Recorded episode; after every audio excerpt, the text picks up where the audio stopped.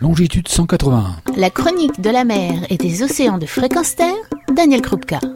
Bonjour, quatrième et dernier opus de cette série de chroniques consacrées à l'aquaculture et à la consommation de poissons. Après un premier épisode pour planter le décor, je vous ai invité à écouter deux interviews avec un homme dans la partie, Thomas Canetti, au nœud du problème, puisqu'il a créé Food for Good, entreprise de distribution de produits de la mer surgelés, en lien avec ses aspirations d'apporter non la solution parfaite, mais les meilleures alternatives possibles aux consommateurs de poissons très nombreux. Je rappelle que notre consommation dans le monde et en France est en croissance en nombre de kilos de poissons ingurgités par habitant et par an. Nous ne nous sommes pas attardés sur la consommation de poissons sauvages et sur les meilleures pratiques qui consistent à en manger moins, comme un plat rare, voire pas du tout, ça c'est la version végane, et de choisir un poisson pêché au plus près de l'endroit de consommation, un poisson pêché durablement, c'est-à-dire issu de pêcheries qui respectent au mieux le renouvellement des espèces et des populations de poissons. Pour cela, on l'a vu, un seul label à disposition au niveau international et français,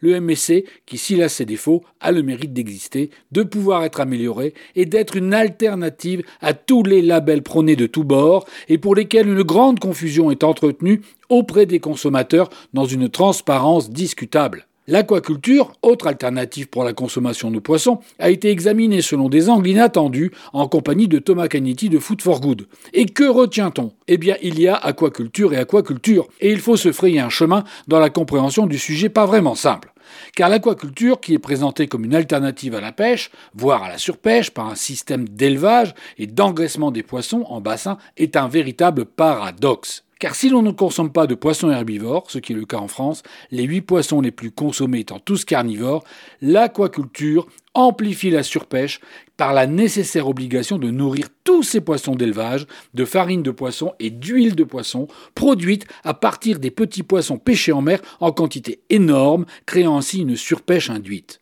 En voulant consommer plus responsable ou plus contrôlé, pour ce qui est de la provenance et des conditions d'alimentation, on en vient à faire en moyenne 4 fois plus de dégâts que si ces poissons étaient prélevés raisonnablement dans leur milieu et non dans des bassins. Existe-t-il des solutions pour combler ce paradoxe? Eh bien, en dehors de la consommation de poissons herbivores, locaux, difficiles à trouver sur les étals, la demande étant nulle, le moins pire est l'aquaculture dite bio cette aquaculture représente moins de 5% des volumes vendus et laisse la part à l'aquaculture intensive, voire industrielle, qui n'a que faire de l'alimentation des poissons, de leur bien-être, leur santé étant gérée à coup de substances non organiques et de manière répétée. Cette aquaculture bio n'a pas néanmoins toutes les vertus, loin de là car son cahier des charges ne limite qu'à 70% l'apport en farine de poisson, cahier des charges qui n'a pas fait l'objet de révisions récentes malgré les comportements vertueux d'aquaculteurs qui souhaitent aller plus loin dans le respect de la ressource, de l'environnement, par exemple en sourçant la part végétale,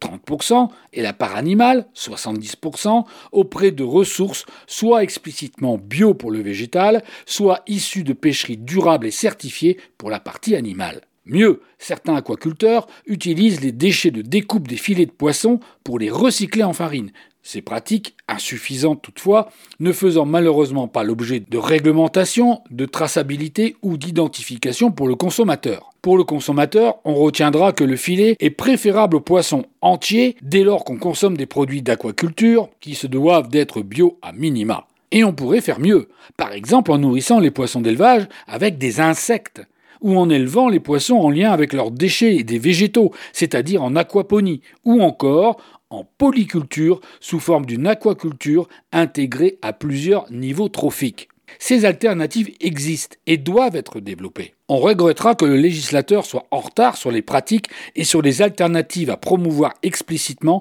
et de manière compréhensive pour un consommateur car pour ne plus nous noyer dans la lecture des étiquettes de nos étals, il est ici indispensable que des révisions des cahiers des charges de l'aquaculture soient adaptées aux enjeux de protection de l'océan et des populations de poissons. Et je fais ici un appel à nos parlementaires pour qu'enfin l'aquaculture, y compris l'aquaculture bio, ne soit plus des paradoxes destructeurs de la biodiversité de nos océans, et que le consommateur, déjà familier des étiquettes de consommation A, A, B, C, D, soit lui aussi averti de son impact lors de ses achats de produits de la mer.